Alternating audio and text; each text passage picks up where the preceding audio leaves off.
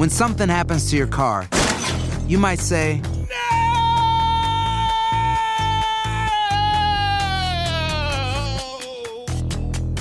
My car. but what you really need to say is something that can actually help. Like a good neighbor, State Farm is there. And just like that, State Farm is there to help you file your claim right on the State Farm mobile app. So just remember, like a good neighbor, State Farm is there. State Farm, Bloomington, Illinois. No hay nada como un teléfono nuevo. Y si quieres uno ahora, aprovecha la oferta de Boost para estar conectado con los tuyos. Cámbiate a Boost Mobile y llévate un Samsung Galaxy A15 5G gratis. Boost tiene las redes 5G más grandes del país, con máxima señal, para que sigas tus sueños sin miedo al éxito. No esperes, visita ya tu tienda Boost Mobile local y llévate tu Galaxy A15 5G gratis. Solo en un Boost Mobile cerca de ti. Oferta por tiempo limitado, solo clientes nuevos. Requiere suscripción al servicio, un dispositivo por línea, impuestos adicionales. Aplican otras restricciones. Visita una tienda para detalles.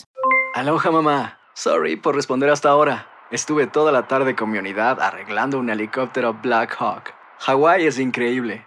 Luego te cuento más. Te quiero. Be All You Can Be, visitando goarmy.com diagonal español.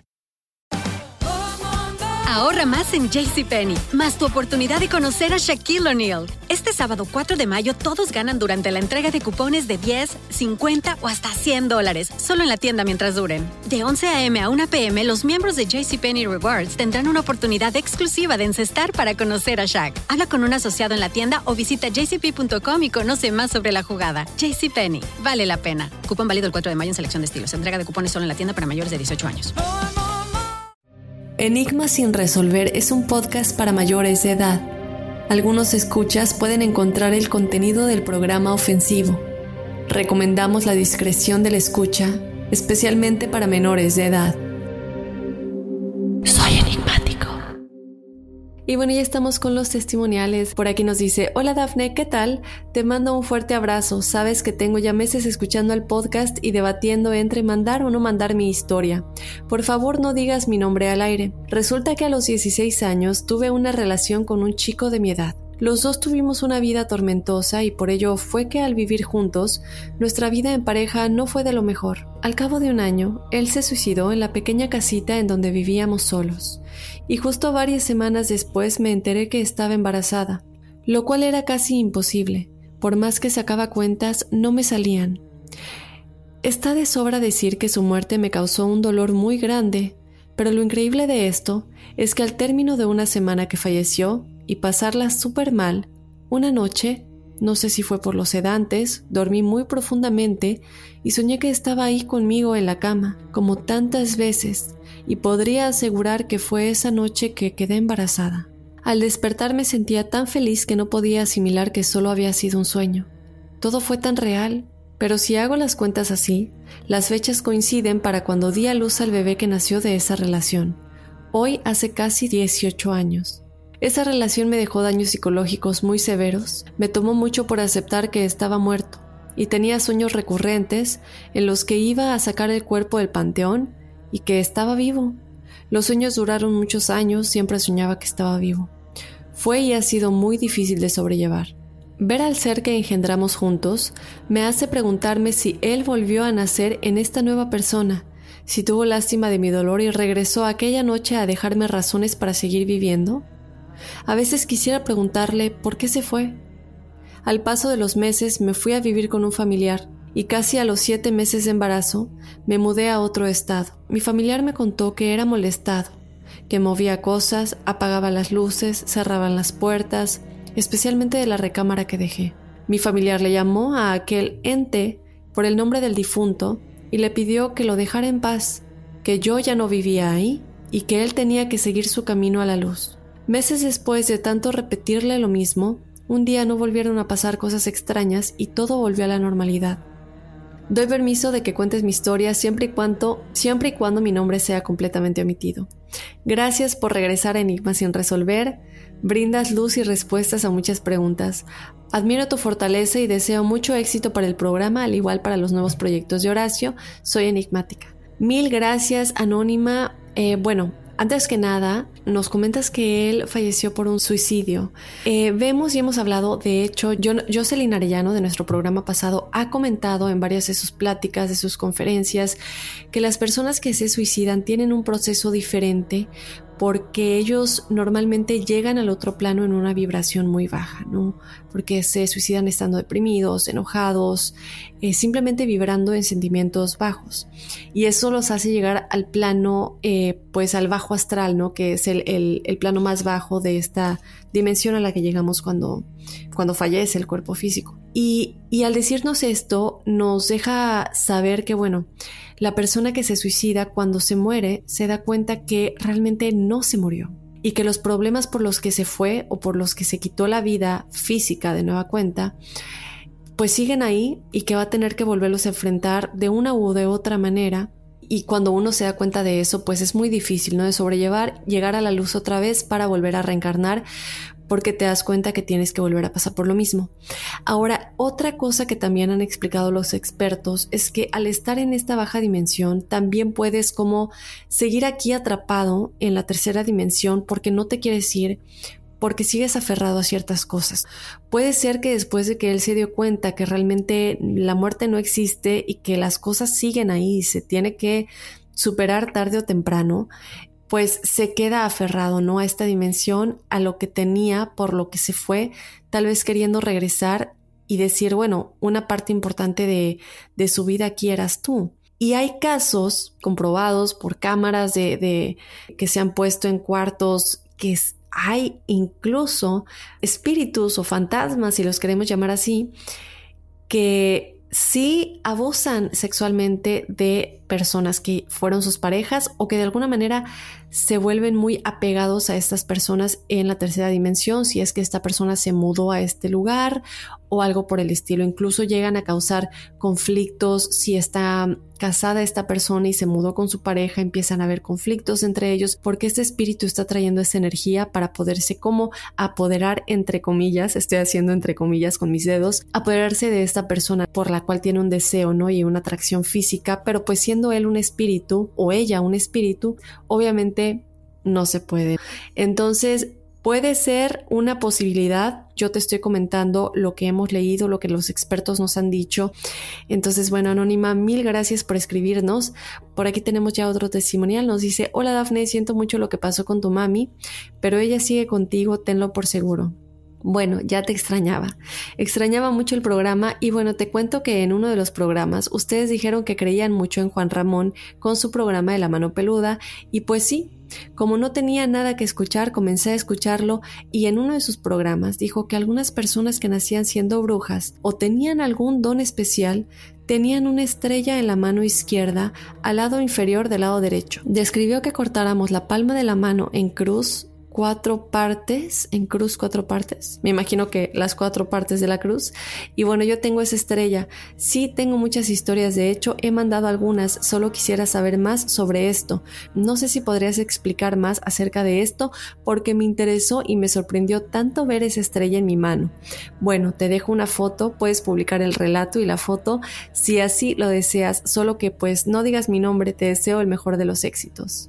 Y bueno, mil gracias por tu correo, mil gracias por tus palabras, por lo de mi mami. Y bueno, eh, Aquí realmente sí, Juan Ramón es una persona que nosotros, bueno, en paz, descanse Juan Ramón para la gente que escuchaba o si escucharon La Mano Peluda, este gran programa eh, de México, un programa de radio que hablaba de relatos de terror y de misterio. En este programa hablamos de hecho de la historia de Josué que sucedió en este episodio, perdón, en este programa, y lo acabamos de tocar en el programa de hoy con Teresa Porqueras. Y es una situación muy interesante, ¿no? Todo lo que pasaba en este programa, unos relatos que pues nosotros nunca vamos a saber si los que llamaban decían la verdad o no decían la verdad, pero la manera en la cual Juan Ramón llevaba todas estas historias a mí siempre me pareció muy profesional, nunca cayó como en el amarillismo, nunca se me hizo falso. Y de pronto vemos a muchas personas que se dedican a investigar lo paranormal y sí vemos pues algunos, uno que otro que no se ve que sea muy verídico, pero Juan Ramón siempre me pareció muy real, muy honesto con su profesión, con lo que hacía y también con la gente, ¿no? Y, con la gente que le brindaba pues la confianza de contarle sus historias. Ahora lo que me, lo que me comentas de tu mano, esta cruz eh, que él comentaba es la cruz secreta que es también conocida como la cruz mística.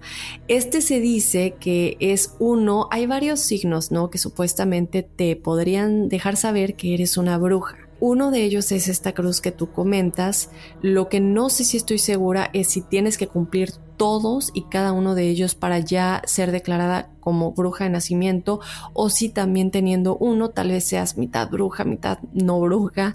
Em, pero esta, esta cruz como te comento es la cruz mística y sí se dice que de todos estos es uno de los más poderosos, de los más poderosos de estos signos porque se dice que es como una cruz secreta, una cruz mística que se forma, como tú dices, ¿no? Esta forma de, de, X y que tú la vas a ver normalmente entre las líneas de la vida y la línea de la cabeza, que son la línea superior y la línea del medio. Si tú tienes esa cruz ahí, quiere decir que, que sí, pues tendrías como que calificarías para este signo de, de que eres una bruja. Nos llegaron tus fotos, está súper interesante, las vamos a estar publicando para que nuestra audiencia se vaya ya a nuestras redes sociales, Instagram y Facebook, Enigma sin resolver. Vamos a estar publicando las fotos y obviamente escribiendo y cuando vean ustedes la descripción del post, de la publicación, para que identifiquen qué es de este testimonial y, que lo chequen. Y mil gracias, ¿no? Como siempre queremos que nos compartan sus videos, sus fotos, para que no solamente escuchen la opinión de uno que está aquí o si tenemos la oportunidad de preguntarle algún experto, pero también de los enigmáticos, qué es lo que ellos opinan. Vámonos con otro testimonial. Por aquí nos dice, Hola, tengo muy poco tiempo escuchando el programa y me encanta. Mi nombre es Sandy y de lo que les quiero platicar es de los sueños raros que tengo desde que era pequeña.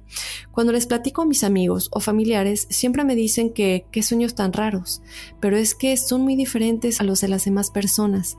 Mis sueños son solo desgracias que pasan en el mundo, el fin del mundo, gente matándose una a la otra, asesinatos, gente regresando de la muerte y cosas raras como esas. En la mañana cuando despierto, despierto muy cansada, como si no hubiera dormido nada, y recuerdo cada detalle de mis sueños. La razón que me hizo escribirles es que hace unas semanas tuve un sueño con un niño que tenía la cara destrozada. Tenía una camisa blanca y estaba en una bicicleta. En mi sueño yo iba caminando por la calle y él estaba ahí, yo lo miraba y él me miraba sin perder pista.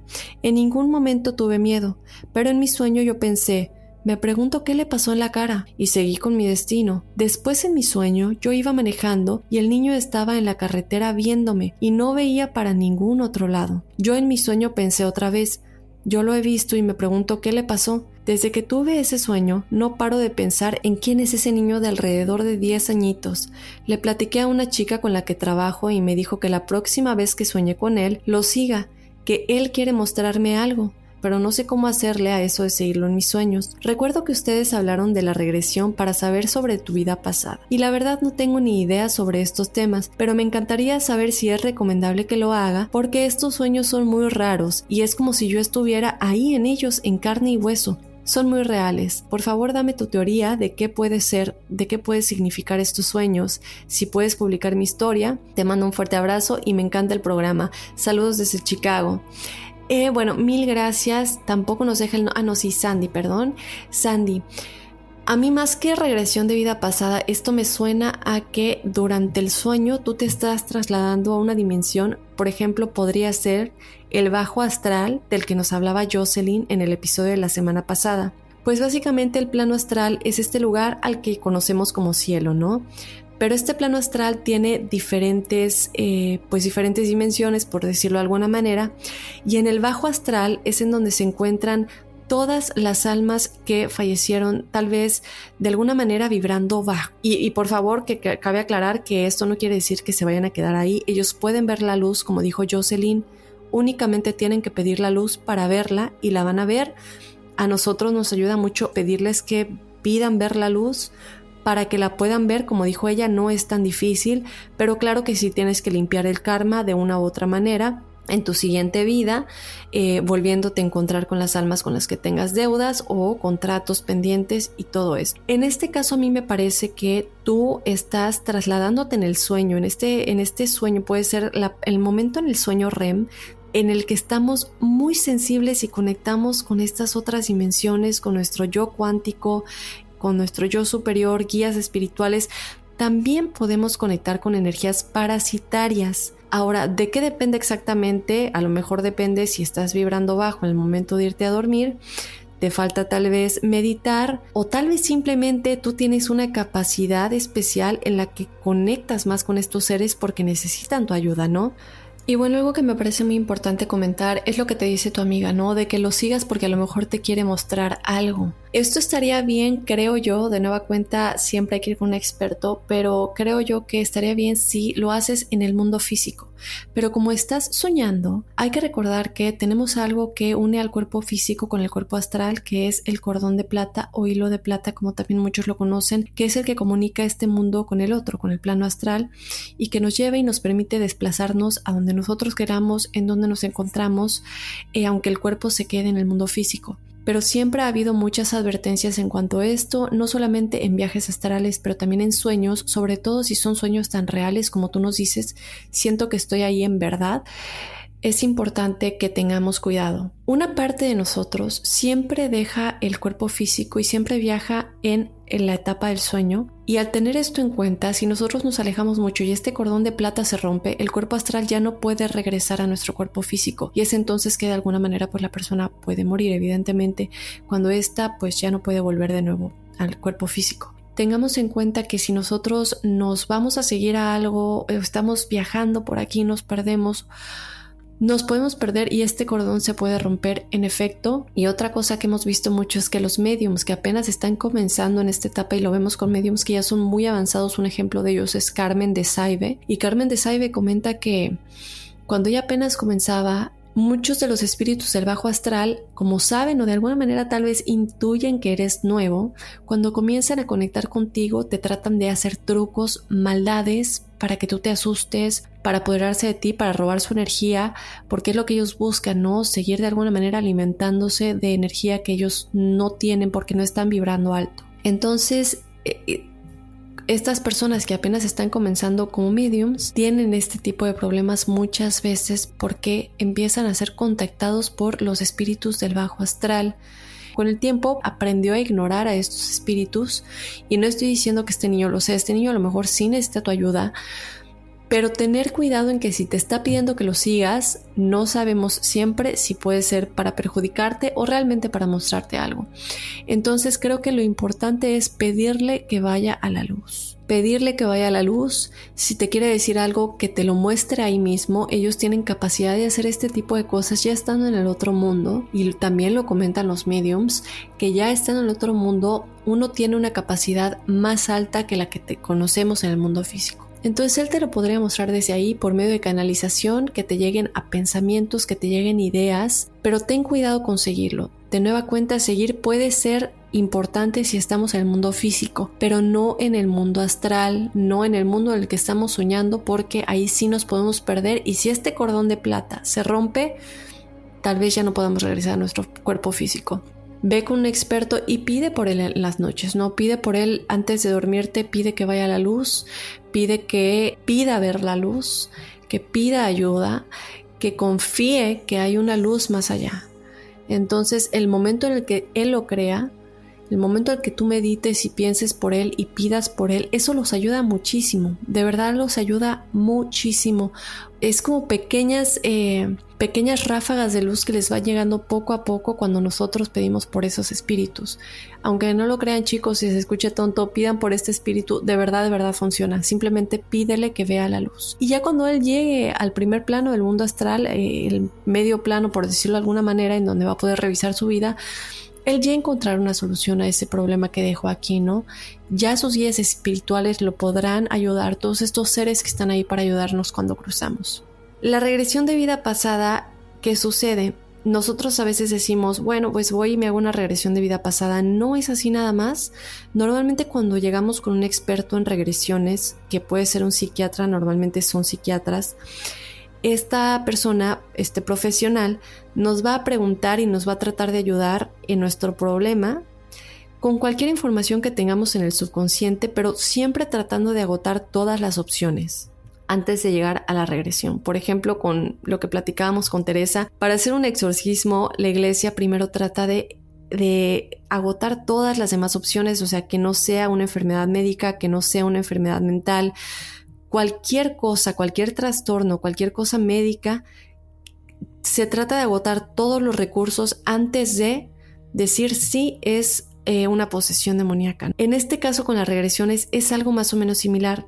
El psiquiatra o el experto te va a tratar de ayudar a ver si es algo de tu infancia, a ver si es algo que está en tu subconsciente, inseguridades, si te pasó algo de niño, de bebé, tú no recuerdes que está más que nada en tu subconsciente, más que en tu consciente. Y ya si nada de eso checa, ya se va a la regresión de vida pasada porque es algo que ya está más atrás y que es algo que tu alma ya tiene guardado de otras vidas, no de esta. Entonces no es tan fácil llegar, quiero una regresión. Eh, um, me imagino que habrá personas que sí lo hagan, pero siempre hay que tener cuidado que sea una persona que realmente sabe qué es lo que está haciendo. Yo siempre voy a recomendar a toda la gente que haya estudiado o haya seguido la línea de Brian Weiss y Dolores Cannon, que son las personas que para mí son los, mayores líderes de las regresiones de vidas pasadas. Eh, les recuerdo Brian Weiss y Dolores Cannon, y ellos tienen a muchos eh, pues estudiantes que han seguido sus líneas, sus libros, sus cursos de eh, sanación cuántica, que es a lo que también se le llama la regresión de vida pasada, también tiene como nombre sanación cuántica. Todo esto es muy importante tenerlo en cuenta. Soy enigmático. Sergio, te doy la bienvenida a Enigmas sin resolver. Muchísimas gracias por estar con nosotros en este episodio de testimoniales. Hola, Daphne. Este, este, muchas gracias por abrir este espacio para, para escuchar a, a, nosotros lo que tenemos que contar, ¿verdad? Sí, no, es, es un placer de verdad, como lo comentábamos fuera del aire, Sergio y yo estábamos platicando un poquito y la verdad es que a mí me encanta leer sus historias, pero qué mejor que ustedes las digan de voz propia y tener una conexión directa. Me imagino, Sergio, que no es lo mismo estar platicándome lo que te sucede a escribirlo por un correo y yo quiero que todos ustedes chicos tengan esta misma experiencia en Enigmas sin resolver. Entonces, bueno, Sergio, ya le dimos una pauta a la gente eh, de qué es lo que te sucede. Platícanos muy bien, ¿no? Porque escuchábamos un poquito la semana pasada. ¿De qué va exactamente? ¿Cómo te ha afectado esto? ¿Y, por qué dices que tiene que ver con pactos de espíritus que tu tatarabuelita hizo en el pasado? Eh, bueno, Dafne, mira, como te, como, platicaba en, la carta que te escribí en el testimonial, eh, pasaron varias cosas eh, conmigo y con mis hermanos. Eh, ya hice una investigación, estuve hablando con mi mamá porque nunca hablamos abiertamente de ese tema. Simplemente nos pasaba a todos, pero nadie lo comentaba abiertamente porque pues pensamos que a lo mejor es algo común que nos está pasando, que le pasa a cualquiera, eh, o muchas veces también puede afectar el que van a decir o no me vayan a mandar con el psicólogo con, o con algún psiquiatra o algo por el estilo, ¿no? Pues estamos hablando de una edad eh, de la adolescencia, en mi caso. Mis hermanos pasaron por lo mismo, por las, por las mismas edades, entre los 15 y los 23, 24 años. Entonces, eh, bueno, como te platicaba, eh, yo antes mi, mi, vida era pues como de todo un, adolescente, ¿no? tenía mi cabello largo, me gustaba la música pesada, como, como te platiqué, me gustaban músicas, banda, bandas que pues tocaban temas blasfemos y cosas contra Dios. Y todo eso a mí me gustaba, me gustaba las películas de terror, me encantaban las películas de terror. Hoy, no sé, yo me imagino que a causa de que pues me acerqué a Dios, ya no te puedo ver películas de terror, no me siento a gusto, eh, me desespero, no, no es lo mismo que antes, no las disfruto. Entonces, pues dejé de lado un poquito ese tipo de, pues, acciones, ¿no? Que a fin de cuentas todo eso trae cargas negativas que no queremos tener a, un lado de nosotros. Habrá quienes lo disfrutan y no les pasa nada, pues está, está bien, está perfecto, pero yo en mi vida, pues sí, alejé todo ese tipo de cosas, me acerco más a Dios, eh, sucesos que pasaron en mi vida me llevaron a, a acercarme a Dios, tristezas, muchas cosas se este, me llevaron. Entonces yo en, Dios encuentro un, refugio, me empiezo a sentir bien, me empiezo a, guiar eh, por la palabra de Dios. Sigo siendo cristiano, eh, eso es mi fe, eh, nunca lo voy a dejar de ser. Pero a raíz de que yo empiezo a, acercarme a Dios o a la luz, como lo quieran llamar algunos, ¿no? Este, porque, porque pues son, todos tenemos puntos de vista distintos, me empiezo a acercar más a Dios, entonces empiezan a manifestarse varias cosas alrededor mío. a manifestarse un poco más fuerte, porque ya habían pasado detallitos antes de, antes de acercarme yo a Dios, como, como te platiqué, que había varias cosas, mm, así rápido lo abordo nomás para, eh, para enriquecer un poquito el, tema. Eh, pues cuando yo estaba más chico, en esa misma casa que llegamos a, vivir en el 97. Eh, llegamos a esa casa y para esos tiempos está en, en, el radio el programa de la mano peluda.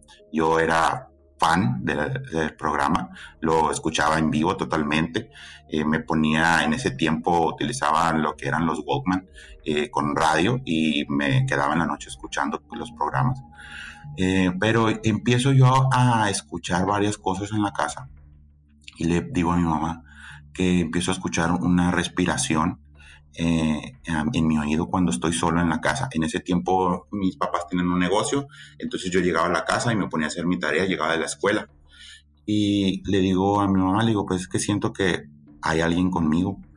Y me dice, no, me dice, es porque estás escuchando lo de la mano peluda y porque andas escuchando todo eso. Me dice, te estás sugestionando. Me dice, pero si llegas a tener miedo, abre la Biblia abre la Biblia y vas a ver que todo eso va a desaparecer, ¿ok? Este, yo sigo, pasa, pasan los días, este, la tele me la prendieron varias veces, pero yo, ah, yo asumí que eran fallas técnicas de la tele. Y en una de esas estoy haciendo tarea, toda la casa está apagado y escucho una respiración, yo pienso que es la mía y la estoy escuchando por un determinado tiempo. Y de repente digo, no, no es mi respiración, dejo de respirar y sigo escuchando la respiración eh, a un lado, como si tuviera una persona a un lado mío. Eh, salgo yo de la casa, me voy para el negocio que tienen mis papás, le platico a mi mamá y me dice, ya ves, deja de escuchar esos programas, porque es lo único que están haciendo, es su gestión, pero abre la Biblia. Tú sabes que eh, la Biblia a un lado, eh, y acercándonos a Dios, todo eso desaparece. Pues así pasó, cada que llegaban a la casa eh, se encontraban la Biblia abierta en la mesa, ¿no? Donde todos los días yo era día de abrir la, abrir la Biblia. Estoy hablando de que tenía 11, 12 años. Entonces sigue, sigue pasando dentro de esta etapa difícil eh, de pubertad adolescencia. Me empieza a gustar mucho la música heavy metal. me siguen gustando las películas de terror, porque aún así dejé de escuchar La Mano Peluda, pero seguía viendo películas de todo tipo, ¿no? Sigo, sigo adentrándome en ese mundo, eh, empiezo a escuchar eh, la música y la letra sobre todo, me empieza a llamar un poquito la atención, empiezo a cuestionarme lo que era mi fe, lo que era Dios, este, empiezo como todo, muchas, muchas personas que a lo mejor están, me están escuchando se van a identificar, que les pasó, les está pasando. Cuestiono a Dios, este, por así decirlo, me, me, voy al, al, bando de la oscuridad por un rato que yo creo, no, no, llegué a hacer nada, nada ocultista ni nada, como te platiqué, investigué, supe, me lo tuve a la mano, por así decirlo, para hacerlo, pero por alguna otra razón nunca me aventuré, pero sabía, ¿no? Que se podían hacer. Entonces, entro yo a, a ese mundo eh, escuchando, pues, todo ese tipo de, música que te platico, eh, me empiezan a gustar mucho lo que son las imágenes de satánicas, el pentagrama, el pentagrama era, lo traía en todos lados, lo traía en mis libretas, lo traía, lo marcaba en, mis libros, borraba cosas, lo traía en mi, en algunas partes de mi ropa. Cosas de, aventurero adolescente, en una de esas porque también no me gustaba, estaba en contra de, Dios, por así decirlo, y la iglesia. Eh, dije un día, voy a amarrar unas cruces en, en, los zapatos y voy a salir a la calle, pero nunca lo hice, no eran lo que eras mías. Y pues empiezo, em, empiezo a escuchar varias cosas en lo que estoy eh, en ese lapso, ¿no? Una vez estaba en la madrugada estudiando y tenía música, se acabó la canción y escuchaba, seguía escuchando música, pero muy bajito. Me acerco a las bocinas y de las bocinas estaban escuchando cosas eh, raras, cosas que parecía como música distorsionada, pero muy al fondo que no era mía. Yo apagué la música, apagué todo y seguía escuchando, apagué las bocinas y me fui a dormir, no quise saber nada más. Este, para este tiempo también mis hermanos presentaban eh, algunas, algunos detalles, a lo mejor no tan fuertes como yo, como ya platiqué con ellos también. Eh, mi hermano el mayor presentó muchas pesadillas cuando llegamos a esa casa, eh, cosas que a lo mejor él llama como que se le subía al muerto, pero no sabe explicarlo muy bien porque ya lo dejó en el pasado. recuerdo que, me platicó que había un árbol en el patio de la casa y en ese patio eh, ah, pasaron algunas cosas que ahorita te, platico. Entonces quita el árbol él eh, eh, porque dice que pues para él era el árbol lo que le estaba causando toda esa todo, ese sueño pesado, todas esas pesadillas, sufrió, sufrió mucho de eso, mucha desesperación. Mi mamá, una señora que conocimos, mi papá más bien, mi papá le platicó, le dio agua bendita, mi mamá trajo el agua bendita a la casa, este, echó agua bendita en el cuarto, hizo oración. En ese tiempo no estábamos todavía muy metidos en lo que era, eh, en que era la iglesia cristiana. Eh, éramos católicos, yo sufrí esa, esa transición de ser católico a ser cristiano. Eh, y pues al parecer se calmaron las cosas con mi hermano. mi hermano se fue a trabajar a otro lado y este, todo bien. Mi hermano, el del medio, no presentó algunos detalles, nomás él dice que vio una sombra o algo alto que pasó caminando de cuarto a cuarto, porque había un pasillo largo que daba los dos cuartos, que era el, que era el mío y era el de mis papás, y dice que él vio pasar a alguien. Ahora resulta que nos dimos cuenta que mi mamá también lo vio, que pasó alguien de cuarto a cuarto, y yo también lo vi que pasó algo de cuarto a cuarto. Entonces, pero no asociábamos nada de que pasara algo en la casa, de todos dijimos, no, pues una sombra, mm, no sé, o algo, ¿no? Porque tampoco nos dejábamos que eso nos, nos asustara tanto. Claro. Entonces, eh, mm, pasan ese tipo de cosas. Eh, yo sigo viviendo ahí. Me pasaron varios detallitos que no voy a abordar en el tema porque son cosas chicas, significativas, pero son cosas chicas, este, pasos. Eh, bueno, una rápida, así una vez pensé que mi papá estaba en el patio utilizando una pala, moviendo tierra, y salgo a decirle, yo chico también, salgo a decirle que voy a salir a jugar con mis amigos, y resulta que no había nadie en el patio. Yo clarito estaba escuchando que alguien estaba traspaleando en, en el patio porque había tierra. Salgo y no hay nadie, nomás está la pala recargada.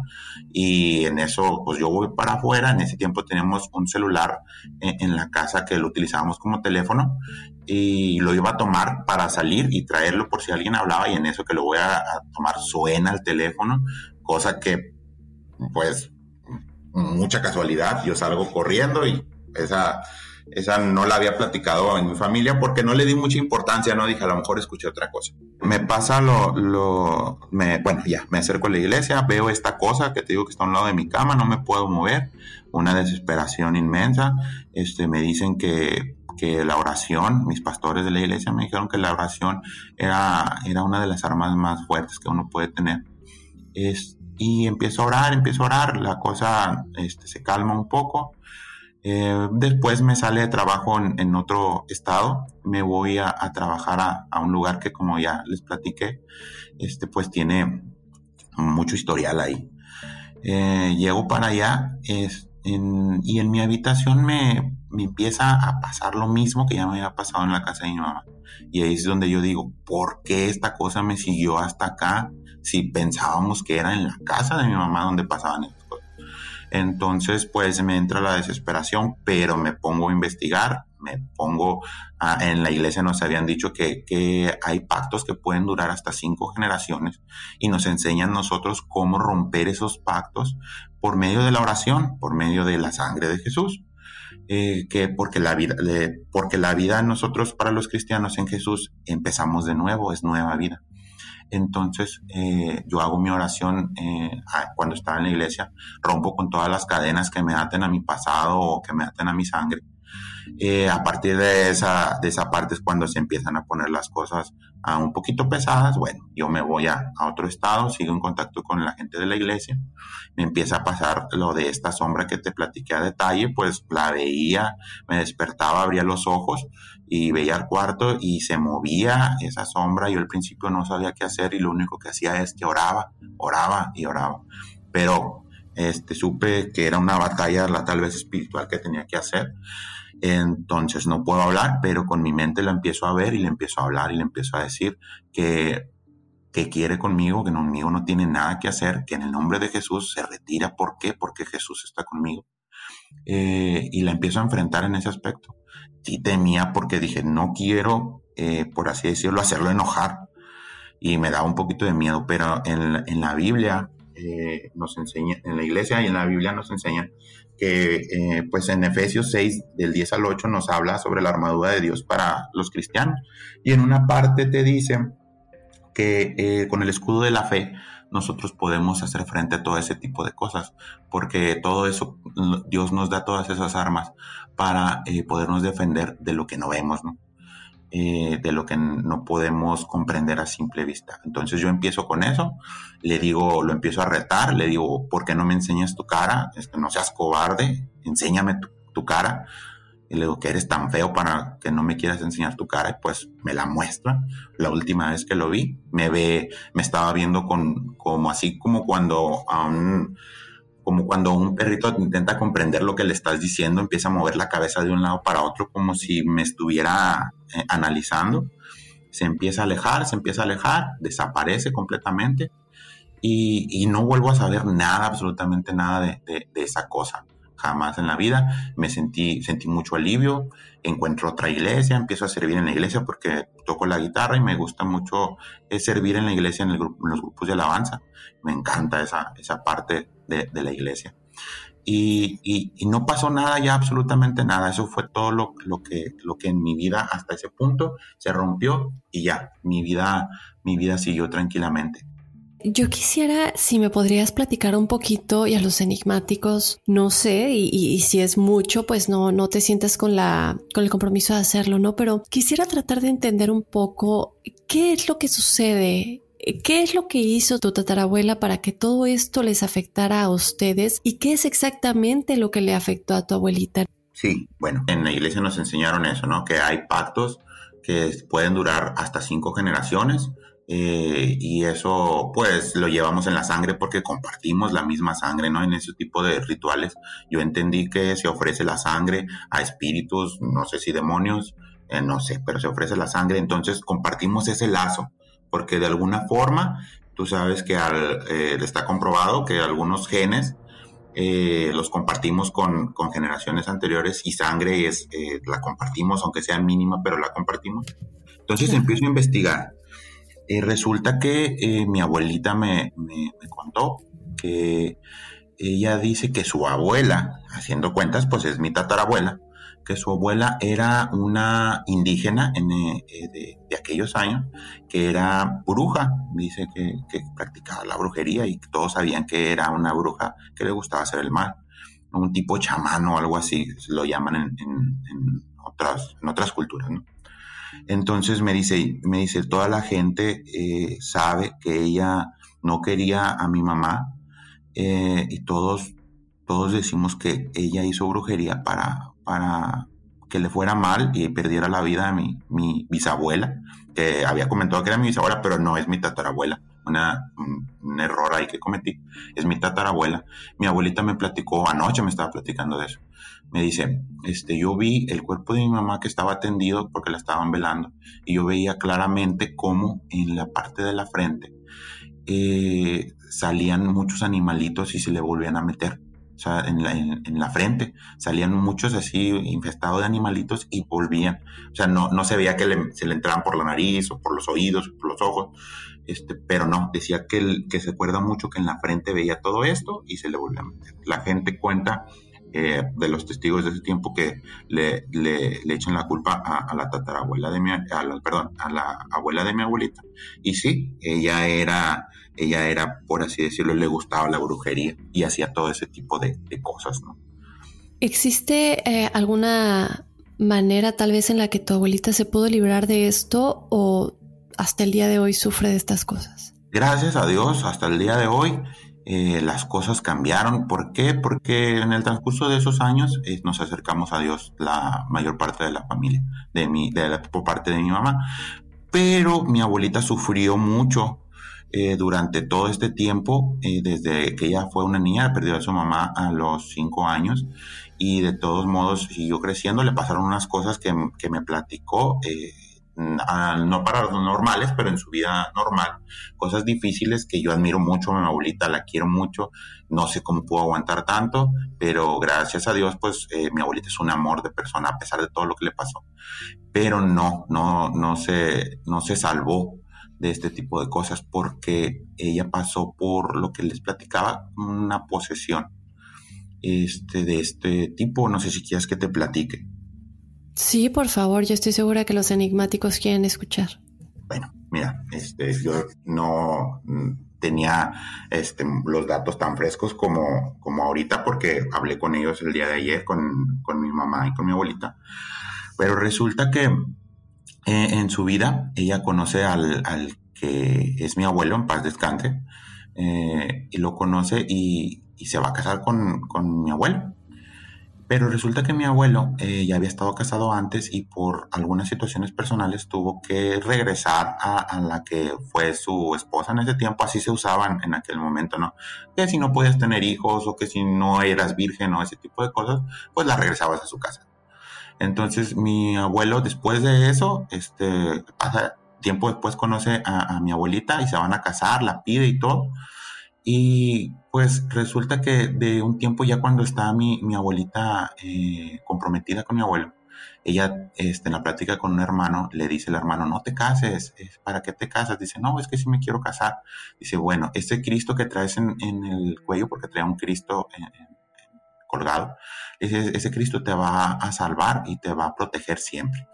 Entonces eh, llega un momento en donde ella está en su cuarto y le arrancan el Cristo eh, obvio, nadie, este, mm, físicamente, se le arranca el Cristo que nunca encontraron, me dice, nunca encontramos ese Cristo.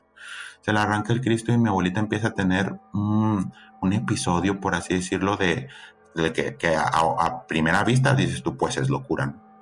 Este, empieza a gritar, se empieza a desesperar, se empieza a pellizcar la piel, todos sus hermanos eh, la, van y, la ven y pues ¿qué le pasa? Este, intentan calmarla, pero no podían con ella, que dicen, eh, hay testigos de todo ese tipo de cosas. Este, todavía viven esos testigos porque estamos hablando de 1955, 1956. Y eran pueblos de antes. Entonces, eh, no pueden con mi abuelita. Mi abuelita tiene, pues, por así decirlo, mucha fuerza eh, los, los, las personas que intentaban eh, detenerla eran personas que estamos hablando entre 1,80 y 1,90, este, arriba de los 100 kilos, entre tres personas, no podían con ella. Ahorita es una, es una persona de unos 55, unos 58 máximo. Es una persona, este, por así decirlo, de baja estatura. Entonces no podían con ella, no sabían qué hacer, la sacaron de ahí, le iban a llevar a, la casa de un familiar y en eso que salen las hermanas cuentan de que en un árbol grande había dos pájaros que no saben qué pájaros eran, lechuzas no creo que hayan sido porque todos conocemos las lechuzas, pero vieron unos pájaros que estaban ahí que salieron volando hacia un pueblo que estaba cercano. En ese momento mi abuelita se calma y, pues cansada de todo lo que había hecho, van y la recuestan. Así pasó, este, mm, siguieron pasando este tipo de cosas durante un año. Yo me sorprendí porque es un año lo que pasó mi abuelita por todo ese proceso. Dicen que era cada viernes le pasaba, que ya, la, ya sus hermanos y todos se preparaban los viernes para pasar por ese tipo de episodios. Este, pasan los días, pasan sus episodios fuertes, igual se cansa, se calma y se duerme. Mi abuelita empieza a bajar mucho de peso entonces, una cosa que me platicó que la verdad me impacta, yo digo, eso es cosas de las películas, pero ya veo que no. Eh, dice que los, las imágenes de todos los santos y vírgenes que tenían adentro del cuarto, dice que ella los veía cuando le pasaban esos episodios, que ella los veía todos los cuadros volteados y que los veía todos mm, sonriendo, a todos los santos que estaban ahí, los veía sonriendo, pero una risa burlona, de miedo dice que ella en las personas que se le acercaban los veía, veía cosas, este, que en la, en la cara de, un familiar pues vio una, una tipo calavera y que una de las hermanas le quiso poner una medalla que dijo, esta medalla es de San Ignacio, es muy buena para eso, porque ellos ya sospechaban que no era, que era algo, eh, por así decirlo, orientado a la hechicería o brujería. En el momento que le quieren poner la, la medalla de San Ignacio, eh, en ese momento mi abuelita se asusta eh, y le muerde el dedo y casi se lo arranca. Mi abuelita dice que ella hizo eso porque vio cómo se le acercaba un tipo fantasma, demonio, le dio mucho miedo y lo único que podía hacer ella pues era defenderse, que ella es lo que veía, ella veía muchas cosas, se le nublaba la vista por así decirlo. Pasan, pasa todo este tiempo, eh, pues no hay, no hay mucha información porque estamos hablando de pueblos eh, alejados de lo que eran las ciudades. Yo no sé si había iglesias por ahí eh, cercanas, pero pues llevan a mi abuelita con una, con una pues hechicera, por así decirlo, buena, que es lo que hemos escuchado a lo largo de, todos estos tiempos que hay brujas buenas, brujas malas, hechiceras buenas, hechiceras malas. Entonces, ella la llevan con, con esta persona y la persona eh, la analiza y, le dice exactamente, dice lo que a ti te está pasando es que te están embrujando le dice, le dio santo y seña de la persona que lo había embrujado, cómo la había embrujado, cuánto había pagado para embrujarla. Y aparte de eso, eh, las demás cosas que le había hecho esta persona le, explica, le dice, mira, te tienen, eh, te tienen embrujada, yo lo voy a arreglar esto, ahorita mismo te voy a cruzar, no sé qué signifique eso, te voy a cruzar, este, y también te habían eh, embrujado para que no tuvieras hijos. Ahora, para que se les quite, este, tú vas a tener un hijo, porque ya, ya para esto ya se había casado con mi abuelo este, y estaban intentando tener hijos, pero no podían. Y le dice, te, te embrujaron a ti para que no pudieras tener hijos, pero para que se les quite, vas a tener un hijo y el primer hijo que vas a tener, el hijo va a ser hombre. Y ese hijo que vas a tener, este, va a tener un don. Este, esta es otra historia, también mi tío tuvo cierto tipo de cosas que le pasaron, podía adivinar ciertas cosas inconscientemente, pero las adivinaba, pero es otro tema. Entonces, esta, esta señora le dice a mi, a mi abuelita que le va a hacer, eh, dice, se lo voy a regresar a las personas que te hicieron esto. Mi abuelita te da nombres de todo, yo no, no quiero abordar nombres, te da nombres, santo y seña, te acuerda absolutamente de todo. Le dice, este, voy a regresarle esto a las personas que te lo hicieron, porque eso es maldad. Mi abuelita le dice, te digo que mi abuelita es un amor, y le dice, no, nada más cúrame, esas personas, Dios sabrá qué hacer con ellas. Eh, y mi abuelita, desde ese, desde ese momento, mi abuelita ya no pasa por ninguno de esos episodios, queda embarazada exactamente como le dijeron. Y, lo demás, pues hay varias cosas más, más adelante que pasaron que eh, igual les contamos o te las puede contar ella este, después. Este, lo demás es un poco de historia. Esto fue lo más fuerte que le pasó. y eh, a partir de ahí, pues em, empiezan a nacer lo que son mis tíos, ¿no? Empieza a nacer la que es la descendencia de, de, por parte de mi mamá.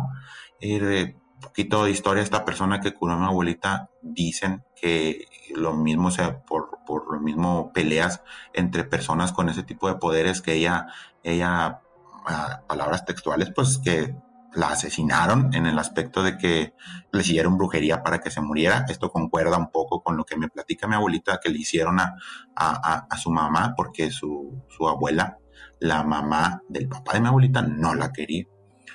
Y, y, a partir de ahí, este, pues tengo todos mis, mis tíos, todos mis tíos, eh, todos han pasado por algo paranormal, toda la familia de mi mamá, este, todos han pasado por algo, todos tienen algo que contar, chico, grande, mm, como lo mío, más o menos, eh, pero todos tienen algo que contar, pero el, la, la forma en que hemos ido por así decirlo, cortando todo eso, es acercándonos a Dios. Nosotros somos cristianos, en la familia hay que, que son testigos de Jehová, eh, hay, que, hay quienes son mormones, se han acercado a Dios eh, de alguna u otra forma, ¿no? Y eso nos ha ayudado a poder enfrentar a lo mejor eso que hubo en el pasado. Por eso te platicaba que, que investigando y uniendo todos los hilos, eh, llegas a ese, a ese punto, ¿no? En por qué nos pasan ese tipo de cosas. Esa fue mi respuesta, de que tal vez había algo en el pasado que lo comparto en sangre con esas personas, yo rompo con esas cadenas, yo mm, en el nombre de Jesús,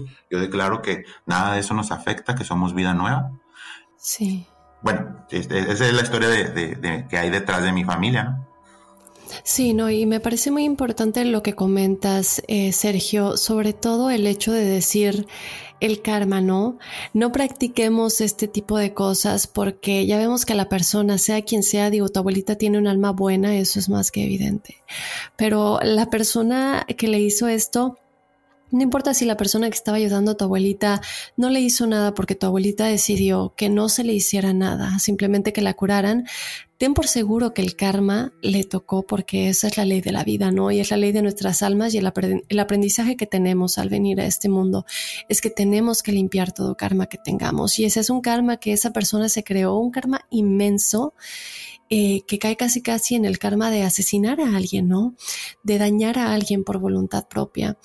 Y, la otra cosa que me quedo, me quedo muy, muy pendiente con esto de tu testimonial y quiero que la gente lo escuche es que no hay prueba más grande que el darle permiso al bien y a la luz para interceder, para ayudarte. Desde que tú le diste permiso, tú nos cuentas, ¿no? Al principio te encantaba toda esta música oscura, todo lo que fuera en contra de Dios, en contra de Jesús, y como tú dices, sea lo que sea que tú creas o interpretes como luz, tú estabas alejado de eso, pero de pronto decides que, que no, que, que, es la manera en la que te puedes salvar tú, en la que se puede salvar tu familia únicamente dándole permiso.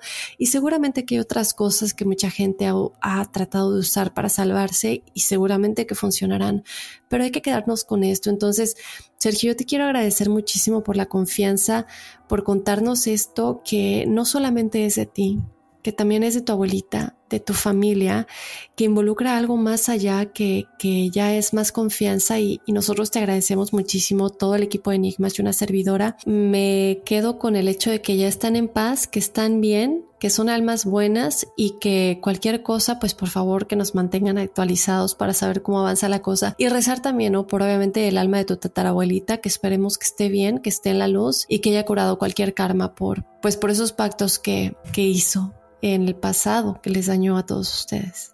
Soy enigmático.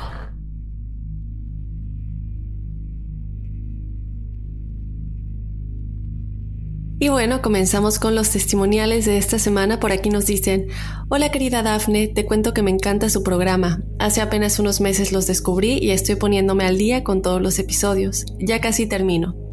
Te cuento que escuché el podcast de tu amiga colombiana que hizo el ejercicio de meditación con uno de los videos de Ingrid Child de limpieza con el arcángel Miguel y decidí hacerlo también porque quería limpiar en mí un dolor y tristeza del pasado de una relación de la que fue muy difícil salir. Esto ella, bueno, está haciendo referencia a un episodio en el que una de mis amigas, yo mostré un audio en el que ella explicaba cómo hizo la meditación de Ingrid Child, ¿no? Y lo que sucedió en, en este proceso. Te cuento que durante la meditación empecé a percibir un olor muy dulce de flores en el cuarto. Cuando terminé la meditación, bajé a la sala donde estaba mi esposo y le dije, como que huele a dulce, ¿no? Y me dijo, sí, empezó a oler muy rico, como crepas. la casa estuvo así por un rato y realmente me sentí liberada y con mucha, mucha paz. Sigan adelante, por favor, me encanta el programa. Es una pena que Horacio ya no pueda seguir, pues realmente creo que hacían un excelente equipo. Un saludo en donde se encuentre y mucho éxito a los dos. Soy enigmática. Sí, me gustaría que compartieran mi experiencia en el programa. Saludos enigmáticos, Fernanda. Muchas gracias, Fernanda. Bueno, como comentamos eh, al principio del episodio de El proceso del alma después de la muerte, si están escuchando los testimoniales primero, vayan a escucharlo para entender por qué ella hace referencia a esta situación de Horacio. Allá lo explicamos un poquito y si nos siguen en las redes sociales, pues ya se habrán enterado de igual manera. Entonces, bueno, mil gracias, Fernanda, por compartir esto. Y es muy cierto, ¿no? A veces cuando meditamos, si bien hemos comentado que no es necesariamente contactar con espíritus ni nada por el estilo, sí es alinear nuestros chakras, alinearnos con nuestro yo superior, alinearnos con quienes somos realmente, ¿no? Entonces hay muchísimas meditaciones, unas en las que puedes visualizar cómo esta luz entra por el chakra de la corona, pero también hay otros en las que puedes visualizar simplemente situaciones de tu vida que te hagan sentir feliz. De cualquier manera, los chakras ya, sea en, cualquier en cualquiera de estos tipos de meditaciones, los chakras siempre van a vibrar y a vibrar y se van a expandir y se van a alinear.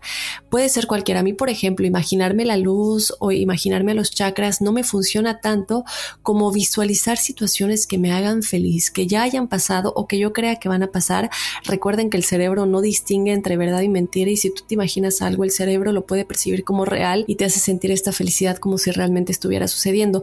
Y eso en sí mismo hace que los chakras vibren, se expandan y de manera misma se alineen. Y también hay otras meditaciones en las que, bueno, podemos contactar con nuestros arcángeles, con nuestros ángeles, con nuestro yo superior, como dije anteriormente, con nuestros guías espirituales, pero siempre es con el mismo propósito de vibrar alto. Y mientras más alto vibremos, pues más cerca estamos de cumplir nuestra misión en este mundo y de sentirnos seguros y sin miedo, ¿no? De que cualquier cosa que nosotros queramos puede suceder si está obviamente alineada con el propósito de nuestra alma en este mundo. Y meditar siempre recuerden que es más que nada el entender quiénes somos en realidad, ¿no? Entonces, cuando nosotros empezamos a percibir olores o sensaciones o sentimos que nos estamos trasladando a otro lugar, no duden que esto es real, porque nos estamos elevando de alguna manera, ¿no? Y nos estamos acercando a otra dimensión. Entonces, bueno, mil gracias Fernanda por compartir. Sin duda vamos a tener programas en los que hablemos con expertos acerca de la meditación. Em, nosotros, bueno, aquí tenemos conocimientos y lo practicamos, pero qué mejor que hablar con un experto que igual nos explique todo esto de la meditación. Entonces, en un futuro vamos a tener un programa, un programa dedicado únicamente a la meditación, para qué sirve, en qué nos ayuda y de qué manera mejor practicarla. Y bueno, vámonos con otro testimonial. Por aquí nos dice, hola, mi nombre es Andrés, soy de Venezuela, pero actualmente vivo en Estados Unidos y autorizo a que compartan mi relato. Después de debatir mucho conmigo mismo al escuchar el relato de otra oyente en el episodio de los Anunnaki, decidí por fin escribir este correo. Más que todo lo hago para alertar a otros. Sé que debemos aprender a entender las dos caras de la moneda, pero igual lo comparto para los oyentes para que los oyentes sepan todo lo que puede pasar. Todo comenzó el 28 de junio de este año, cuando después de empezar a escuchar sus programas decidí conectar con mis ángeles, o al menos esa era mi intención. Para que se hagan una idea de mí, siempre he sentido una ayuda que muchos de los que me conocen le llaman una suerte sin igual. Pero la verdad es que soy bastante sensible a cosas que no puedo explicar y que me avisan cuando algo va a salir mal de una forma muy peculiar, susurrando en mi oído o incluso usando mi boca haciéndome decir palabras sin sentido aparente en momentos en los que yo planeaba estar callado. No sé si me explico. En el episodio de los medium, descubrí que soy un medium vidente. En pocas palabras, algo o alguien hablan a través de mis labios sin necesitar cartas o instrumentos para alcanzar a conectar, pero tampoco lo puedo controlar. Lo bueno es que solo pasa cuando debo cambiar el futuro probable menos favorable para mí o mis allegados. En fin, me iré directo al punto. Esta vez meditando e intentando conectar con esta fuerza mayor sentí algo parecido al miedo. No podía explicar por qué, pero me convencí a mí mismo de no sentirlo porque ese fue el consejo que Ingrid Child nos dio, de no enviar una energía diferente porque los ángeles no entenderían mi intención y pues eso hice. La cosa está que desde el segundo día de mis oraciones tuve pesadillas. Esto se repitió durante cuatro días. Pesadillas que no entendía, pero me hacían despertar con miedo, escalofríos y sensación muy incómodas. Súbitamente, días después, dejé de sentir el miedo al irme a dormir, y mi compañera de departamento, que es una mujer de 52 años muy católica, días después me comentó que ella estaba agotada puesto que no había podido dormir durante los últimos días, ya que despertaba con pesadillas, siempre rondando a las 3 de la mañana, y sentía que alguien la miraba en la oscuridad de su cuarto. Yo le escuché atentamente, pero no le comenté nada para no alimentar su pánico. Solo le dije que usara agua y sal a un lado de su cama. Seguido a esto, mi suegra llegó a la casa por un par de días mientras yo y mi esposo nos íbamos a ausentar. Al regresar ella comentó que algo no estaba bien en nuestro hogar, que alguien estaba en mi cuarto, que le oprimía el pecho haciéndola respirar con dificultad cada vez que intentaba entrar a nuestra habitación, y todo era peor si intentaba dormir de mi lado de la cama que en la noche cerca de las 3 de la mañana se despertaba y sentía que alguien intentaba abrir la puerta de la recámara, aunque ella siempre la tenía trancada.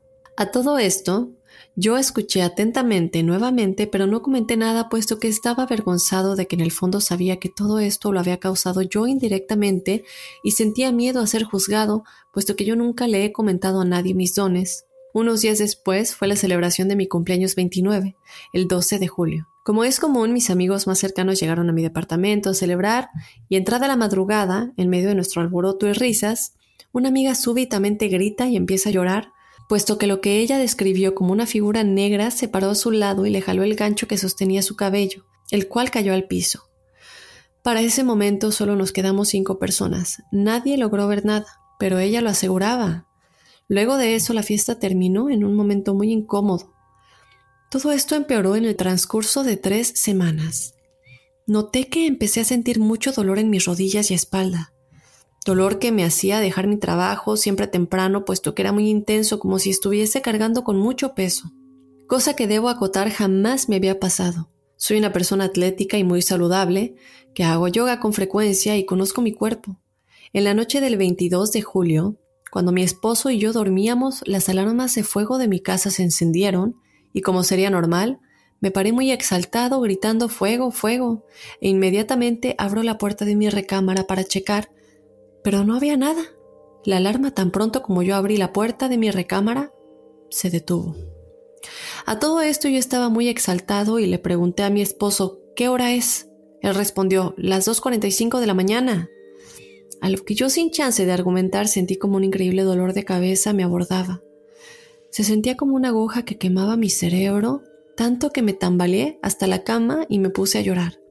Pedí que me trajera pastillas para la migraña y se lo achaqué a mi sobresalto y la forma en cómo me desperté. Luego de eso no recuerdo cómo me quedé dormido realmente. Solo sé que estaba en mi recámara, pero esta vez desperté en un trance.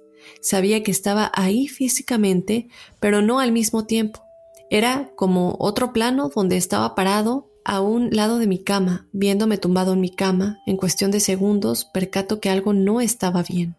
Y sobre mi cabeza, pegado al techo, estaba esta cosa negra con forma difusa de gato negro. Era como humo que emitía sonidos que no entendía, y no sé de dónde saqué fuerzas y empecé a rezar con toda mi fe pidiendo a Dios protección y fortaleza. Realmente fue espeluznante, mi cuerpo físico empezó a balbucear palabras y yo podía sentir cómo mis labios se movían, pero yo estaba en otro lugar intentando no sucumbir a esta cosa. Todo fue muy rápido y empecé a sentir que mi esposo me agitaba y me pedía que despertara poco a poco y poco a poco empecé a sentir que volvía. Este me llamaba por mi nombre y yo sentía las partes de mi cuerpo poco a poco al abrir los ojos todo parecía un sueño. Él me preguntaba angustiado que qué tenía el por qué no dejaba de decir su nombre. Yo me quedé muy desconcertado porque sé que yo no dije su nombre en ese sueño.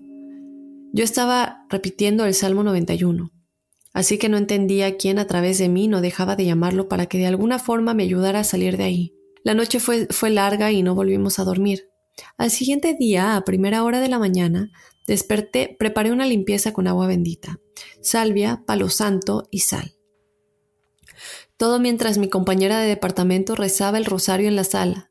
Yo por mi parte temblaba, debo admitir, pero pedí ayuda a San Miguel y seguí los pasos de una limpieza abriendo todas las puertas y ventanas para dejar entrar la luz. Solo han pasado tres días, pero el cambio se sintió desde el segundo después que terminamos. Aún hay una veladora que traje de la iglesia encendida en la sala de mi hogar, esperando que lo que sea que haya sido encuentre luz y deje este lugar. En serio les cuento esto porque yo me considero fuerte de alma y aún así miren por todo lo que he pasado esta vez. Para mí no ha sido la primera y tampoco creo que la última, pero nadie debe tomarse esto a la ligera. Solo espero que todos estén seguros, sé que esto es un aprendizaje y que Dios nunca me dejará caer.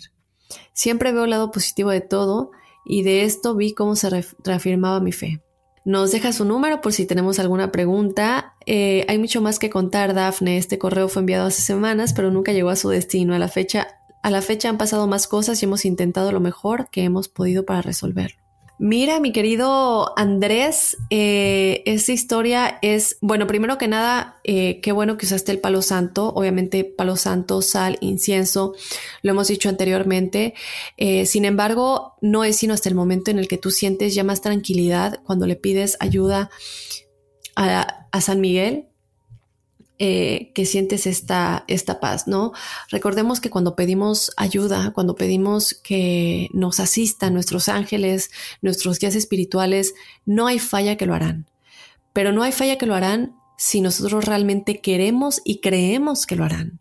Uno, porque respeta nuestro libre albedrío. Mucha gente dice, pero es que ¿por qué permiten que me pase esto? Ellos respetan nuestro libre albedrío y eso es algo que vamos a tener siempre. Nosotros les tenemos que abrir la puerta para que realmente ellos asistan. Si no, no lo pueden hacer. Por otro lado, yo me doy cuenta que tú empezaste a vibrar más alto y al final de esto, cuando tú pides esta ayuda y sientes este cambio, cuando pones el palo santo, súper importante, yo recuerdo en la oficina, bueno, ahorita estamos trabajando desde casa todavía, pero yo tengo mi palo santo en mi escritorio y, y, siempre es, es, es bueno tener ese tipo de cosas. Si tú sientes que te va a servir, te va a servir porque esa es la clave para que las cosas funcionen y pasen, que tú tengas la certeza y así lo quieras. No hay nada más, tú tienes el poder. Entonces, en el momento en el que tú pides ayuda y tú creas este mini ritual de protección, y bueno, aquí evidentemente nos damos cuenta también que tú canalizas muy bien mensajes, por lo que veo pueden ser mensajes de luz, pueden ser mensajes de oscuridad. A lo mejor depende de cómo estés vibrando. Esta es una posibilidad, creo que lo más indicado, ya lo hemos dicho, es que siempre que ustedes sientan que tienen estas habilidades especiales, no vale la pena adivinar o estar experimentando. Lo que vale la pena es ir con un experto que nos ayude a manejar estas habilidades de la mejor manera posible para conectar con lo que queremos conectar, cuando queremos conectar y cuándo rechazarlo, ¿no? Eh, yo sigo a muchos mediums, eh, mediums que más que nada conectan los espíritus de los que ya están en el plano astral, en la otra dimensión, lo que llamamos cielo eh, con los seres queridos, ¿no? Ellos lo que dicen es que desde que nacen, nacieron con esto, desde que tienen... Em, recuerdo, eh, escuchaban estas voces al principio pues les daba mucho miedo, pero con el tiempo aprenden a manejarlo, con el tiempo aprenden a canalizar estos mensajes y también aprenden a rechazar cuando viene del lado negativo, ¿no? Entonces a lo mejor es algo que tú todavía necesitas un poquito más de, un poquito tal vez no sé, de práctica o que alguien te ayude o tal vez simplemente tú mismo con el tiempo y con la ayuda de tu yo superior eh, seguir meditando siempre, seguir meditando, eh, encuentra a la persona que te ayude a meditar de la mejor manera. Eh, hay muchas meditaciones que te pueden ayudar, hay clases de meditación. si el episodio de la meditación es algo que ustedes quieren pronto, déjenmelo saber. Invitamos a alguien que sepa de meditación, que nos ayude a entender ¿Cuál es el mejor paso para escuchar los mensajes de nuestro yo superior y alinearnos con esa alma nuestra, con esa chispa divina que tenemos dentro de nosotros que nos va a saber siempre guiar por el mejor camino, por el camino correcto, ¿no? Entonces, canalizas muy bien, sin duda alguna, lo malo es que a veces te afecta, ¿no? Entonces, pues em, yo te recomendaría que lo mejor, creo que sería que vayas con un experto que te ayude a pulir estas cosas para que ya no pases por estas experiencias desagradables y, y tú que te encuentras como yo siento en medio de dos planos, ¿no? Estás muy cercano al plano de los espíritus, al plano en el que otros seres existen, los seres no físicos, pero también estás en el cuerpo físico, en esta tercera dimensión, ¿no? Entonces, estar en medio de estos eh, dos mundos, de alguna manera, dos planos, no solamente te ayuda a canalizar estos mensajes que te llegan, pero también te puede llegar a afectar y puede llegar a afectar como vibras, puede llegar a afectar tu energía y no solamente la tuya misma, sino que también te la pueden robar. Entonces sí, sin duda alguna, eh, yo te recomendaría que practiques más meditación y que también vayas con alguien que te ayude a pulir todo esto para poder canalizar de una mejor manera y solamente mensajes que realmente quieres escuchar. Eh, como lo dijo Ingrid, ignorar estos mensajes de estas bajas frecuencias a veces tal vez no es tan fácil, pero poco a poco con la práctica, como dice la práctica hacia el maestro. Y sigue practicando lo del palo santo, lo del incienso, lo de la sal, además de tú esforzarte en tus chakras y en vibrar alto. Y todo esto en conjunto encima de pedirle asistencia a tus ángeles y a tu yo superior, sin duda alguna te van a librar de, todo lo malo. Soy enigmático. Sí, y, antes de adentrarnos, eh, yo estoy estoy viendo unas fotos en este momento, las tengo frente a mí. Son fotos que por privacidad y respeto no se van a compartir, pero esto nos va a ayudar a entender un poco por qué de pronto en las fotografías se ven objetos, imágenes, deformidades, eh, de pronto algunas cosas que en una foto normal no se podrían eh, pues presentar. Valeria, ¿qué comienza a suceder? ¿Por qué realmente se empiezan ustedes a dar cuenta que tu mami, la cual está preciosa, por cierto, en la última foto está muy bonita. Em, ¿Qué es lo que empieza a suceder? Que ustedes empiezan a dar cuenta que ella podría tener un trabajo de magia negra. Pues todo empieza cuando hace casi un año exacto, básicamente. Este, mi mamá y yo vamos a la ciudad de Guadalajara y ahí vamos a un lugar con unas conocidas de una tía mía que le come, o sea, que se supone que esta chica es angelóloga.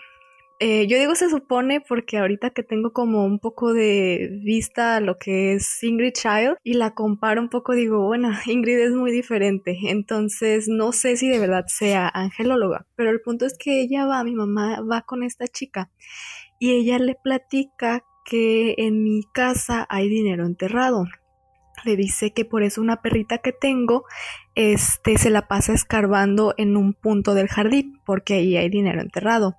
A mi mamá y a mí se nos hizo pues muy extraño porque nunca, o sea, nunca lo esperamos y nunca lo pensamos. Entonces se le mete como la espinita a mi mamá, lo consulta con mi papá y deciden, bueno, vamos a ver si es cierto y comienzan a escarbar, ¿no? También ella lo consulta con mediante el péndulo con su ángel de la guarda y pregunta que si es para ella, que si tiene algo, bueno, para nosotros, que si tiene algún precio a pagar ese dinero y pues su ángel le dice que no. Entonces, este, mi papá empieza a escarbar y después de un tiempo pues no encuentra nada y cierran el pozo y ya, seguimos, ¿no?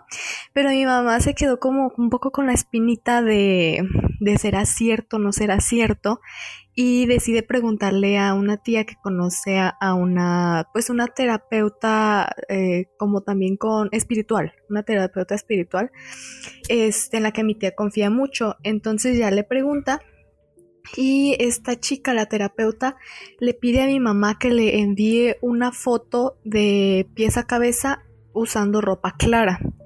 Entonces, pues ya, de hecho yo fui quien le tomó la foto a mi mamá y se la enviamos.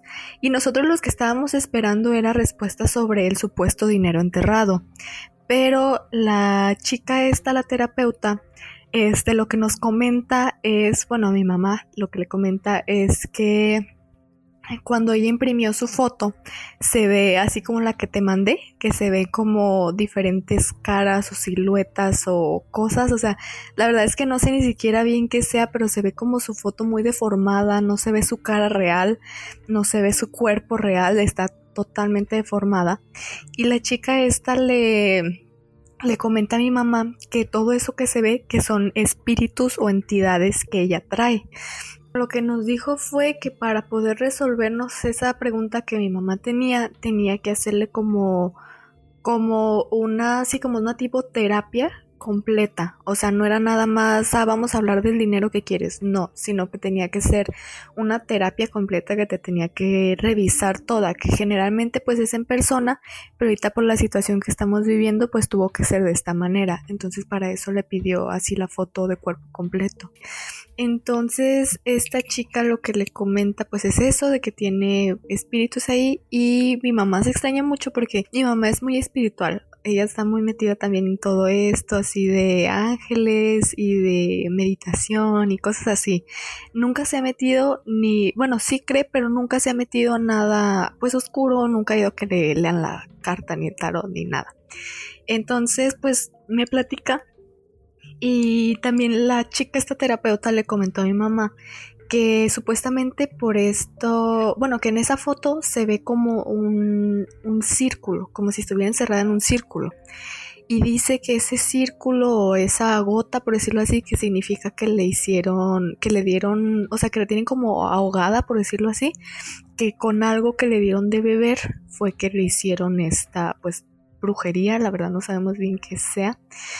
Y pues mi mamá se pone a pensar, es que yo nunca he ido a ningún lado. El único lado donde ha ido ha sido a un, eh, con una amiga suya hace como 20 años a que le leyeran el café. Pero mi mamá dice, no, es que hay otras cosas que no me cuadran. La chica esta le comenta que por eso a mi mamá no le salen las cosas y que siempre está muy cansada y que el dinero y que es una persona muy egocéntrica, que no sé qué. Y pues la verdad es que nada de eso es real, o sea, nada de eso se adapta a lo que vivimos porque en realidad pues nada, el dinero, o sea, nunca ha sido un problema real de nosotros de que digamos, ah, hoy no tenemos para comer, gracias a Dios, no. Ese, mi mamá es una persona, o sea, para nada es egoísta, para nada es egocéntrica, y le empezaron a comentar muchas cosas que no quedaban, y yo le dije, es que todo esto no te queda. Entonces, ¿será cierto también lo de la brujería? Y que le comenta pues que, que tiene como estos espíritus ahí. Y ustedes, cuando tú le tomaste la foto a tu mamá, ¿estas imágenes se veían digitalmente o es solamente algo que ellos vieron cuando ellos en su lado, la terapeuta, imprimió la foto? Sí, de hecho aquí cuando yo la tomé no se ve nada. De hecho la última foto que te mandé, que también se la tomé yo, si te fijas no se ve absolutamente nada. Y por eso también dudé. Le dije, es que a lo mejor le hicieron algo y por eso se ve así. Pero dirías, bueno, para que le cobren, ¿no? Para cobrarnos y sacar dinero. Pero hasta ahorita ya tiene mucho tiempo eso y no nos han pedido ni un peso nada, nada, nada. Entonces no sabemos cómo, por qué harían eso, por qué le dirían que tiene eso, este, si no lo tiene, porque no nos han pedido dinero. Entonces, este, le comentan las chicas a mi mamá que tiene que ir a tres misas de sanación para que puedan ellas hacerle una limpia y poderle quitar lo que trae. Entonces, pues ahorita no hay misas de sanación por lo mismo y mi mamá las tomó pues en YouTube con algunas cosas que le pidieron también velas y así. Entonces le comenté a mi mamá a las chicas que, que las tomó en YouTube, que si le sirven y pues ella le dice que, que no, que sí tiene que ser presencial, pero que va a volver a intentar hacer la limpia a ver si funciona. Y ya en eso es este otra foto de las que te mandé que no está tan llena de formas, que ya está un poco más este como como más cercana a la realidad, pues. Em, y pues le dicen que todavía trae mucho, que no funcionó al 100, que necesita ir a las tres misas de sanación físicas para que funcione. Entonces mi mamá y yo pues nos quedamos con muchas dudas por eso y yo le dije, bueno, porque del dinero le comentaron que que que sí tenía un precio a pagar. O sea, que sí teníamos que pagar algo o dar una vida o lo que sea por ese dinero. Entonces, pues de ahí, se, o sea, para nada jamás lo haríamos y mi mamá se le cerró la curiosidad de cero. Y le dije, entonces, a lo mejor ese era el punto de que hablaras con, con estas chicas, que entendieras que no tienes que buscar ya más ese dinero y lo demás a lo mejor estuvo de más, ¿no? A lo mejor que nada más tomara lo que, pues lo que necesitaba. Ahora que me dices lo del dinero, tú, si no me equivoco, y lo que comentas, tu mami nunca ha tenido como enemigos, nunca ha tenido alguien que, y ah, sobre todo si me estás diciendo que se lo dieron en una bebida, tuvo que haber sido tal vez alguien cercano, ¿no? Sí, la única vez que ella fue a un lugar extraño fue ese de la lectura del café, pero fue con una amiga muy cercana a ella, entonces ella decía, no, es que yo no creo que ella me haya hecho algo. Pero hace ya tiempo también, hace como unos ocho años, una hermana de mi mamá tenía una pareja que hacía magia negra y santería. Entonces, este, pues mi mamá y yo la verdad es que ni le no nos relacionábamos con él porque él vivía en Guadalajara con mi familia y pues mis papás y yo vivimos en Colima. Y este chico que hacía santería eh, estaba intentando extorsionar a otro hermano de mi mamá. Entonces mi mamá y su hermano pues se dan cuenta y le dicen a mi tía, le comentan, oye, ¿sabes qué? Pues tu pareja está haciendo esto y esto. Entonces pues se traen a vivir a mi tía aquí a Colima con nosotros y se la quitan, básicamente se la quitan, no la dejan verla y nada. Y este eh, esta persona que hacía magia negra pues se queda como con mucho coraje con mi mamá por esto. Entonces es lo que dice mi mamá, que es lo que siente que a lo mejor este él metido en todo esto fue quien pudo haberle dado algo. Es que como te comento que mi mamá está metida en lo espiritual y así ella habla mucho con su ángel de la guarda y le preguntó que si había sido pues una persona, ¿no? Y ya su ángel le, le dijo que había sido un hombre y una mujer. Y, ¿Cómo, se lo dijo?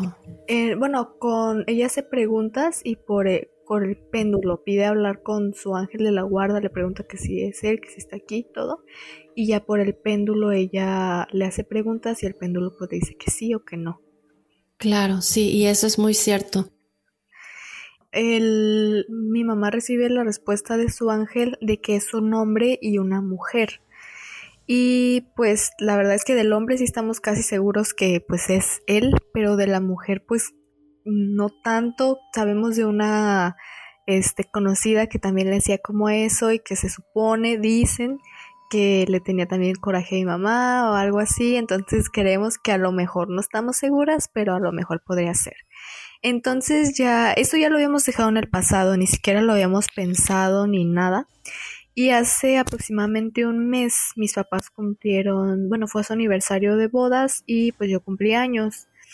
Y decidimos pues tomarnos una sesión de fotos y ya el fotógrafo nos mandó pues las fotos que nos había tomado por correo y nos comentó que después podríamos ir a recogerlas. Entonces pasaron, la verdad es que pasó como un mes, ni siquiera yo me acordaba de las fotos de recogerlas y un día hace, yo creo que básicamente el jueves pasado fue, sí, según yo fue el jueves pasado, este pues mi papá llega con la sorpresa, por decirlo así, de que ya recogió las fotos. Entonces empezamos a verlas y papá pues no le habíamos comentado de esto porque él no, pues él no cree en nada, en nada, en nada. Entonces, este, empezamos a ver las fotos y él solo empezó a decir, es que tú no eres esta, es que tú no eres la de las fotos, y no te pareces, y no te pareces. Y yo no las había visto y las empecé a ver y no, no, no. Es la, la penúltima que te mandé. Es que mi mamá no es esa, no sé, no fue el maquillaje porque en el maquillaje en físico yo la veía igual, pero se ve, se ve diferente, o sea, no se ve como las primeras fotos que le mandó la terapeuta en las que sí se ve eh, deformada, pero no se ve igual, o sea, hay algo en ella que no es lo mismo. Y ahí como que volvió todo porque de hecho hasta mi mamá y yo en ese momento nos volteamos a ver como diciendo, ¿será cierto? O sea, entonces sí será cierto que sí trae algo porque no, o sea, no lo... El fotógrafo no le hizo nada, nada de nada, pues la terapeuta ni siquiera está aquí. No hay como que una manera de editar eso, ¿sabes? O sea, no fue alguien más. Ustedes no se ven diferentes, tú y tu papi no tienen como que habrían dicho a lo mejor fue el sol o la luz como estaba. Tú y tu papi se ven igual, se reconocen, pero tu mamá es la única que tiene estas características. Ok, ok. Exactamente. Sí, mi papá y yo nos vemos así igualitos, pero mi mamá es la única que cambia. Y de ahí como que todo regresó de decir, entonces será cierto, si será verdad lo que lo que nos había comentado esta persona que, que traerá algo o que no sabemos. De, bueno, por la situación no hay misas. y, sí, claro, por el COVID, pero, pero tu mami no había sentido con anterioridad, eh, porque bueno, una de las cosas más características, por, por, llamarlo de alguna manera, es que uno se siente cansado a veces, uno le va mal financieramente, que tú me comentas que ustedes no tenían nada de eso, uno a lo mejor sí tiene trabajo, siempre tiene contratiempos, siempre le va mal, algo sucede siempre, está desmotivado, deprimido. ¿Qué características tanto físicas como emocionales, o si no, tal vez ninguna, habría tenido tu mamá antes de esto y sin ninguna después, porque muchas veces, y lo hemos comentado aquí, eh, es como cuando te cortas, eh, tal vez te cortas la mano, te cortas el brazo y tú no sientes ningún dolor. Es como que ni te diste cuenta y tú no, no sabes que te cortaste hasta que alguien te dice, ¿qué te pasó ahí? Y tú dices, ay, no lo había visto, no me había dado cuenta que me lastimé. Es cuando te empieza a doler, hasta que tú te das cuenta que tenías esa cortada o ese moretón que no te habías dado cuenta, te habías hecho. Es cuando empiezas a sentir el dolor. Tu mami, ¿Tuvo síntomas antes o después físicos o emocionales que le hicieran pensar o creer que realmente tenía un trabajo? No, fíjate que no para nada porque mm, así como, de hecho sí me sé un poquito los síntomas porque escuchaba un programa pues muy famoso aquí en México que ya no está, donde salían muchos este casos de brujería y así el locutor pues les leía los, bueno, no les leía, les comentaba los síntomas. Y pues sí los tengo un poco aquí en la mente, pero fíjate que ninguno, o sea, ninguno, mi mamá es una persona muy activa, siempre anda de arriba para abajo, este, en, emocionales tampoco, porque le comentaban, es que por eso tú siempre te sientes cansada, por eso tienes muchas discusiones, y, o sea, sí discusiones como tal, no tampoco, notorio nunca fue. Y después de que le comentan esto, de hecho mi mamá no estaba segura de que comentara yo esto, o sea, que platicara la experiencia, pero me dice que lo que quiere es que si aún si no se le resuelve lo que sea, que les quede como experiencia pues a quien, no como experiencia, como enseñanza a quien escuche esto, el que todo está en la mente y no darle poder a todas esas cosas. Ella fue lo que me comentó que quería que dijera, porque aún sabiéndolo, mi mamá nunca le dio poder y siempre dijo, no, no, esto no es mío, yo no lo reconozco, no lo acepto, no le doy poder y pues no, o sea, no le, ella no le da importancia y no le ha pasado nada tampoco, o sea, está igualita que siempre. Gracias a Dios nos ha ido igual de bien, o sea, no hay ningún cambio después porque pues ella decide no, no darle la importancia como para que le afecte. Lo que quiere sí es quitárselo de encima pues para no, o sea, más por traerlo como en, en el subconsciente de decir, ay, ¿será verdad o no? Que de verdad le esté afectando en algo. Y, en cuestiones del dinero que le dijeron que había enterrado, que digo, obviamente no lo encontraron y le, ya decidieron no seguirlo buscando. Pero, ¿de qué va esto que les dijo esta terapeuta espiritual en cuestión de tienes que hacer un sacrificio? O sea, después de hacer el sacrificio, ¿podrían ustedes haber encontrado ese dinero? La verdad es que no sé si sea así, que después del sacrificio hubiéramos encontrado el dinero, pero eh, le comentó que, bueno, no sé si como tal sea sacrificio, a lo mejor se escucha como muy fuerte, pero que sí iba a tomar una vida ese dinero, o sea que si lo encontrábamos sí se iba a llevar una vida y pues por eso mi mamá ya ni siquiera le preguntó nada, este, no lo volvimos a buscar, lo dejamos ya ahí. Ella le comentó, la terapeuta le comentó a mi mamá que si ese dinero que se supone que está enterrado en mi jardín es para nosotros, este, que va a venir de otras maneras, que va a llegar a nosotros de otras maneras y no encontrándolo pues enterrado. Y pues obviamente no llevándose una vida de por medio. Soy.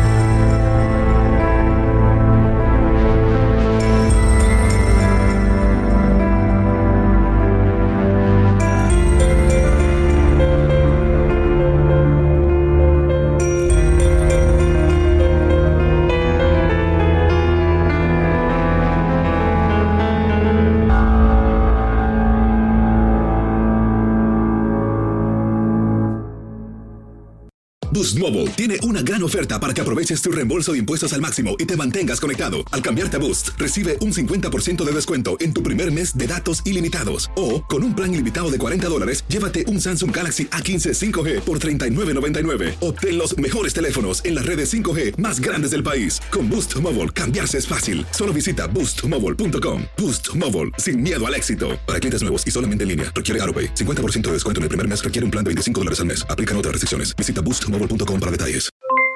Aloha mamá, ¿dónde andas? Seguro de compras. Tengo mucho que contarte. Hawái es increíble. He estado de un lado a otro con mi unidad. Todos son súper talentosos. Ya reparamos otro helicóptero Blackhawk y oficialmente formamos nuestro equipo de fútbol. Para la próxima te cuento cómo voy con el surf y me cuentas qué te pareció el podcast que te compartí, ¿ok? Te quiero mucho. Be All You Can Be visitando goarmy.com diagonal español. Si no sabes que el Spicy McCrispy tiene Spicy Pepper Sauce en el pan de arriba y en el pan de abajo, ¿qué sabes tú de la vida? Para, pa, pa, pa.